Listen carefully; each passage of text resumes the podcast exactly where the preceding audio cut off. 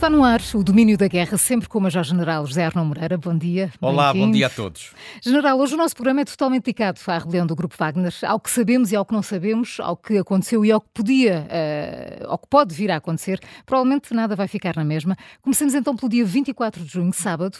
Acordámos com a notícia de que forças do Grupo Wagner tinham ocupado a cidade russa de Rostov-on-Don e que colunas militares se dirigiam a Moscou. Esta marcha pela justiça, como Prigogine uh, lhe chamou, surpreendeu todos e fez tremer o, o regime russo. General, hoje que balanço e que lições podemos tirar sobre este acontecimento que foi e tem sido tão mediatizado? É verdade.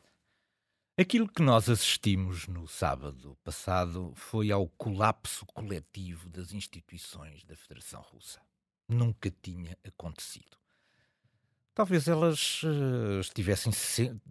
tivessem estado sempre frágeis, mas nunca tinham sido sujeitas a um desafio, a uma prova de fogo como esta.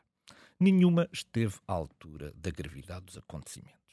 Nem os serviços de intelligence, que é suposto saberem com muita antecedência estas movimentações, nem o Ministério da Defesa, nem o Ministério do Interior, nem nenhuma das forças que serve qualquer um destes ministérios, nem a presidência russa, ninguém esteve à altura dos acontecimentos. E por momentos até sentimos que o regime iria cair, mas iria-se cair sem disparar um tiro. E é isto que é absolutamente uhum. impressionante.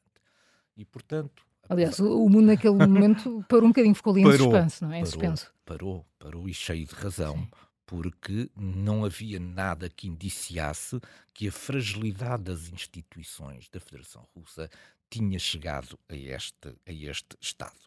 No Ocidente, todos alinharam pelo mesmo diapasão isto é um assunto interno da Federação Russa.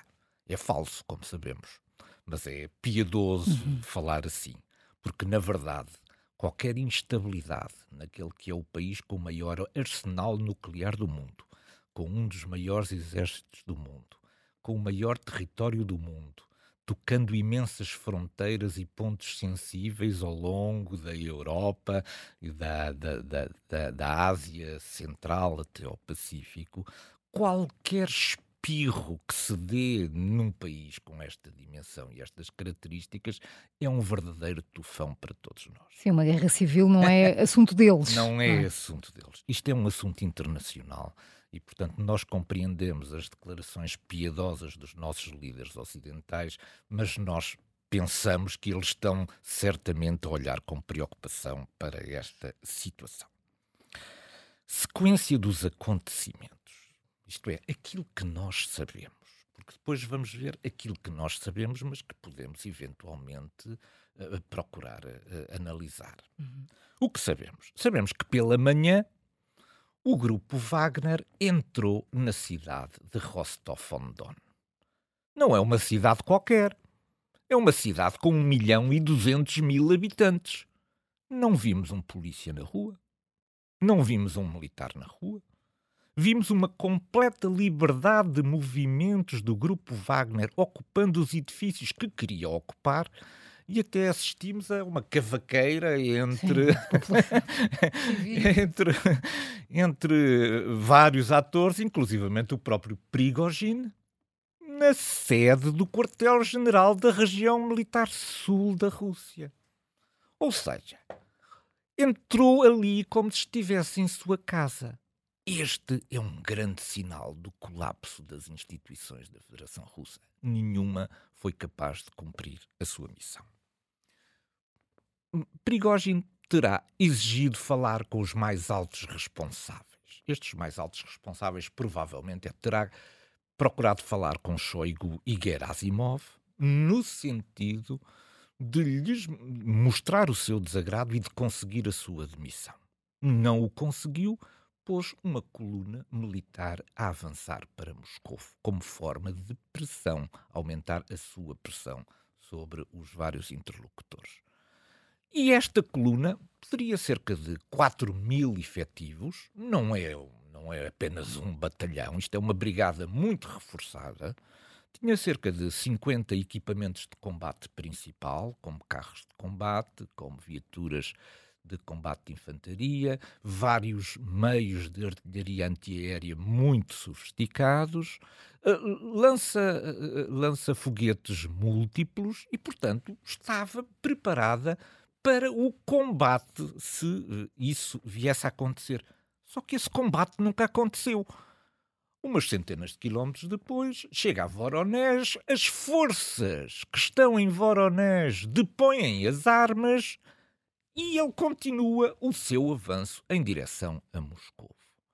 E, eh, a certa altura, chega a cerca de 300 quilómetros de, de, de Moscovo e, nesta altura, as posições defensivas começam a ser organizadas pelas várias estruturas institucionais de Moscou, aonde no rio Oca. O rio Oca é um rio que está já só a 150 quilómetros de Moscovo. Mas que posições defensivas são estas?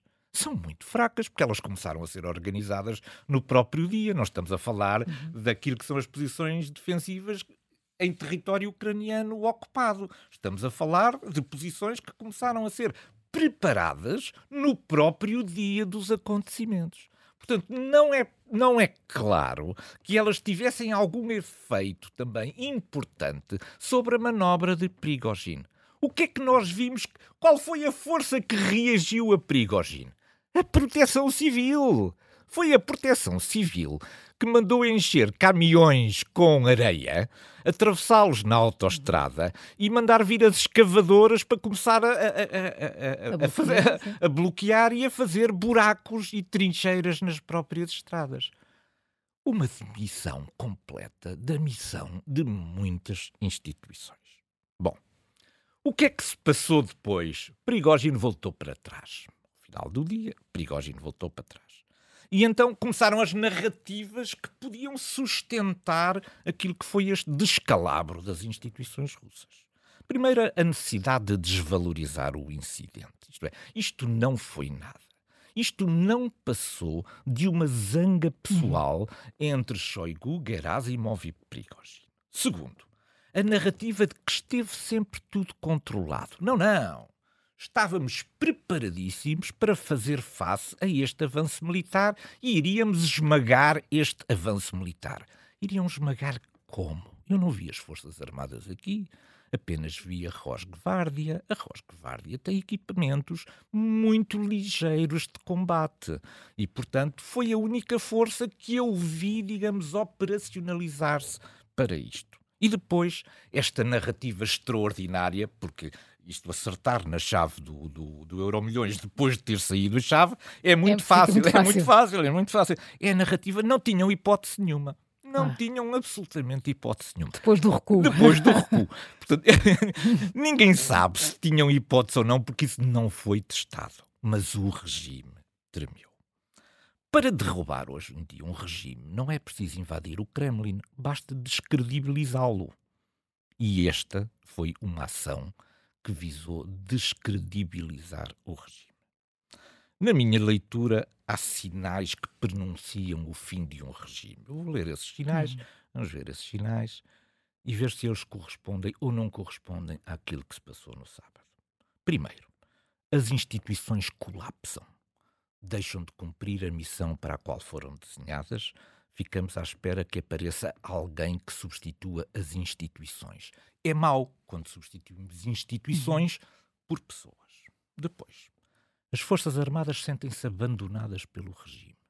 Isto é, mesmo numa situação de crise, não são elas que são chamadas a intervir. Ora, as Forças Armadas são a legitimação uhum. da soberania de um regime se não há nenhuma situação que exija que elas estejam disponíveis para cumprir a missão, então as Forças Armadas saem desvalorizadas de todo este incidente. Depois, nenhuma instituição arrisca colocar-se ao lado do regime. E foi isso que nós vimos. Porque a situação estava de tal maneira difícil de prever, em termos daquilo que seria o seu resultado final, que ninguém quis arriscar tomar partido e colocar-se do lado do regime. Não fossem as coisas correr mal e ficarem fora do jogo do acesso ao poder. E, portanto, nesse sentido, mais um sinal de fim de regime. E, para mim, o que é o principal deles todos? protege-se o imperador em vez de proteger o império.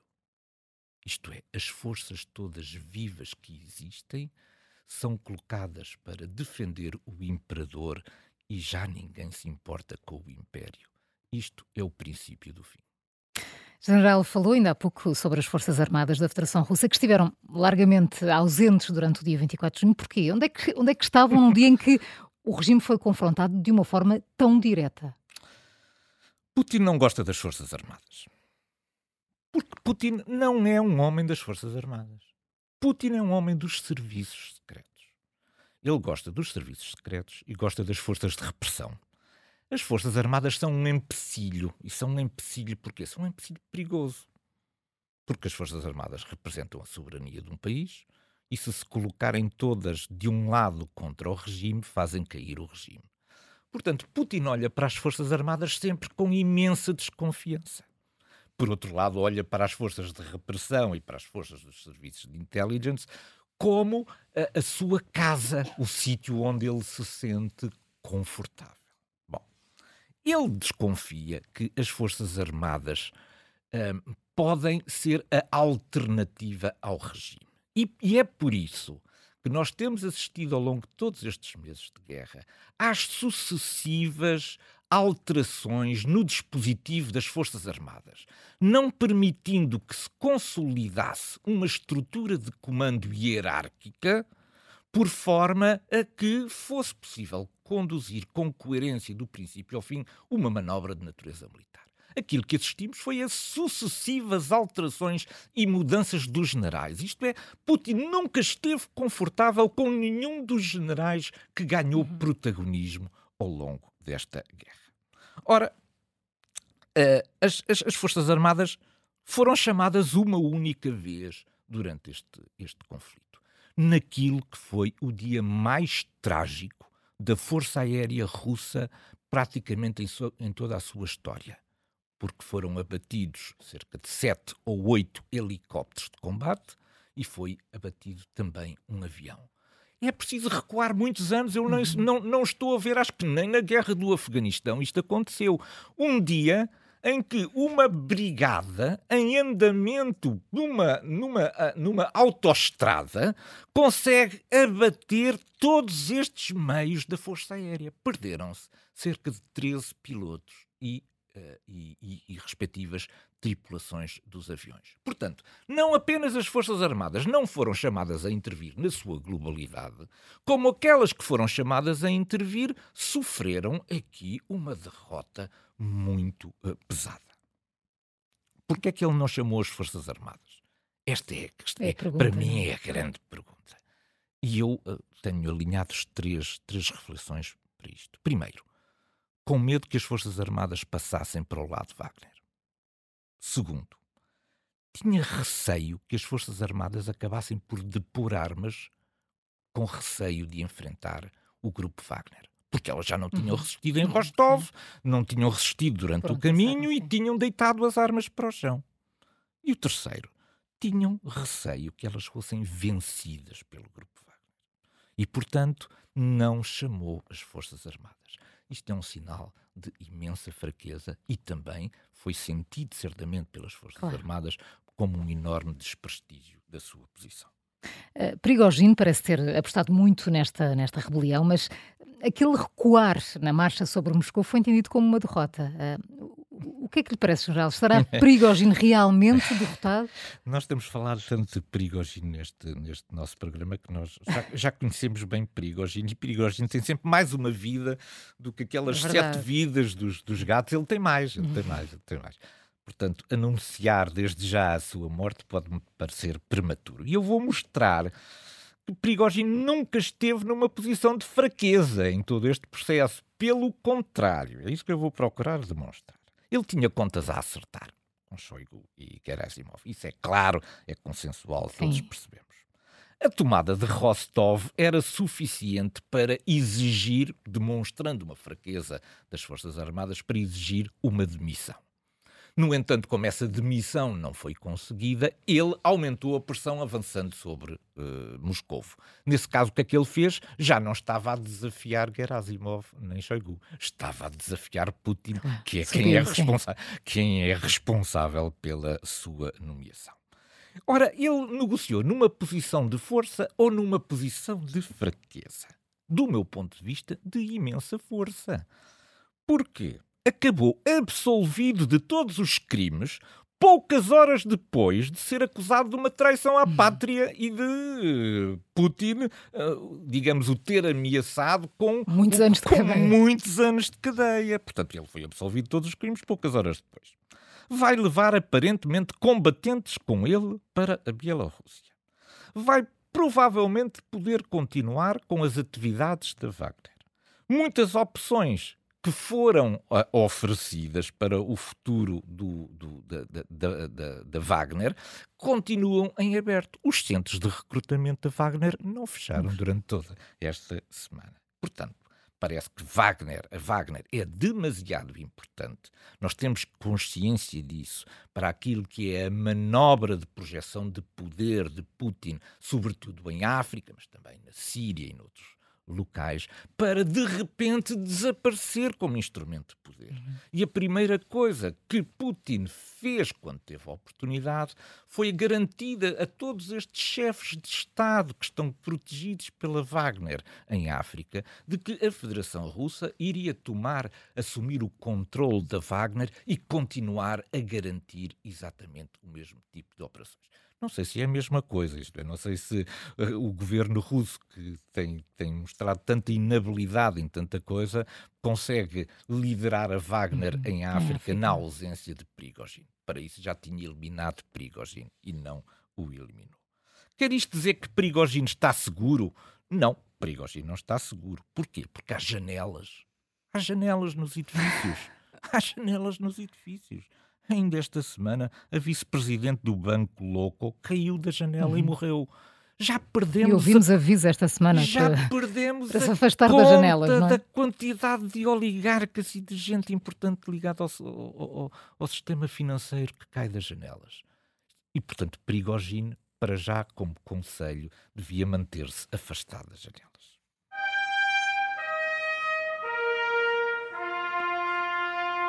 O general falou dele há pouco, Lukashenko descreveu-nos com grande detalhe as negociações que conduziu com, com, com, Putin e Prigozhin e que colocaram um travão no avanço da coluna Wagner sobre Moscou. Terá sido exatamente assim ou há aqui muito fumo nesta cortina ah, a esconder os compromissos? Ui, há aqui imenso fumo. A, a, a, a primeira, o primeiro indício deste fumo é que Lukashenko era suposto ter falado ao mesmo tempo que Putin e não falou. Uhum. E, portanto, como não falou, deixou para o dia seguinte, isto permitiu harmonizar as narrativas entre os dois. Não é nada provável que Lukashenko, que é um ator menor, de repente se torne o grande herói de tudo isto. Isto é um sinal de imensa fraqueza para Putin, ter que dizer que foi salvo por, por Lukashenko. Lukashenko. Bom, bom, Lukashenko terá conseguido efetivamente falar com Prigozhin. Mas disse também que o telefone, que quando Putin ligou a Prigogine, Prigogine não atendeu. Então Prigogine tinha pedido em Rostov para falar com as mais altas entidades e depois não, e depois não atendia o, telefone, o telefonema de Putin. Muito, muitíssimo estranho. Mas há mais coisas. É que Lukashenko aparece nisto como eh, tendo tido a seguinte linha de raciocínio convenceu Putin, convenceu Prigozhin que Putin nunca poderia, nesta situação, demitir nem, Sho nem Shoigu, nem, nem Gerasimov. E ainda terá convencido Prigozhin que ele iria, que as suas forças iriam ser esmagadas pela Federação Russa se continuasse nesta sua aventura. Isto é, é muito, muito épico e heróico, mas primeiro não foi testado, não sabemos se é verdadeiramente assim. E depois, não foi por nada disto que Prigogine recuou. Prigogine recuou porque teve todas as concessões que pediu. Prigogine saiu daqui com todas as garantias que pediu. E é por isso que recuou não recuou nem com medo da Rosvegárdia, nem com medo das ameaças de Lukashenko. nem com medo das represálias de Putin. Recua porque lhe foram dadas condições que nós, neste momento, não sabemos. Uhum. Porquê? Porque elas devem ter sido tão extensas, tão complexas, uh, tão, tão remuneradoras, que, do ponto de vista político da gestão do discurso do Kremlin, era impossível torná-las públicas. Portanto, a minha visão aqui é de que Prigogine conseguiu basicamente o que queria. E se compararmos aquilo que era a situação dele, que estava, tinha as bases a ser bombardeadas em, na, na, na Ucrânia pelas forças russas, com aquilo que hoje em dia uhum. tem, vê-se que Prigogine obteve muito mais sucesso do que aquilo que lhe queremos atribuir.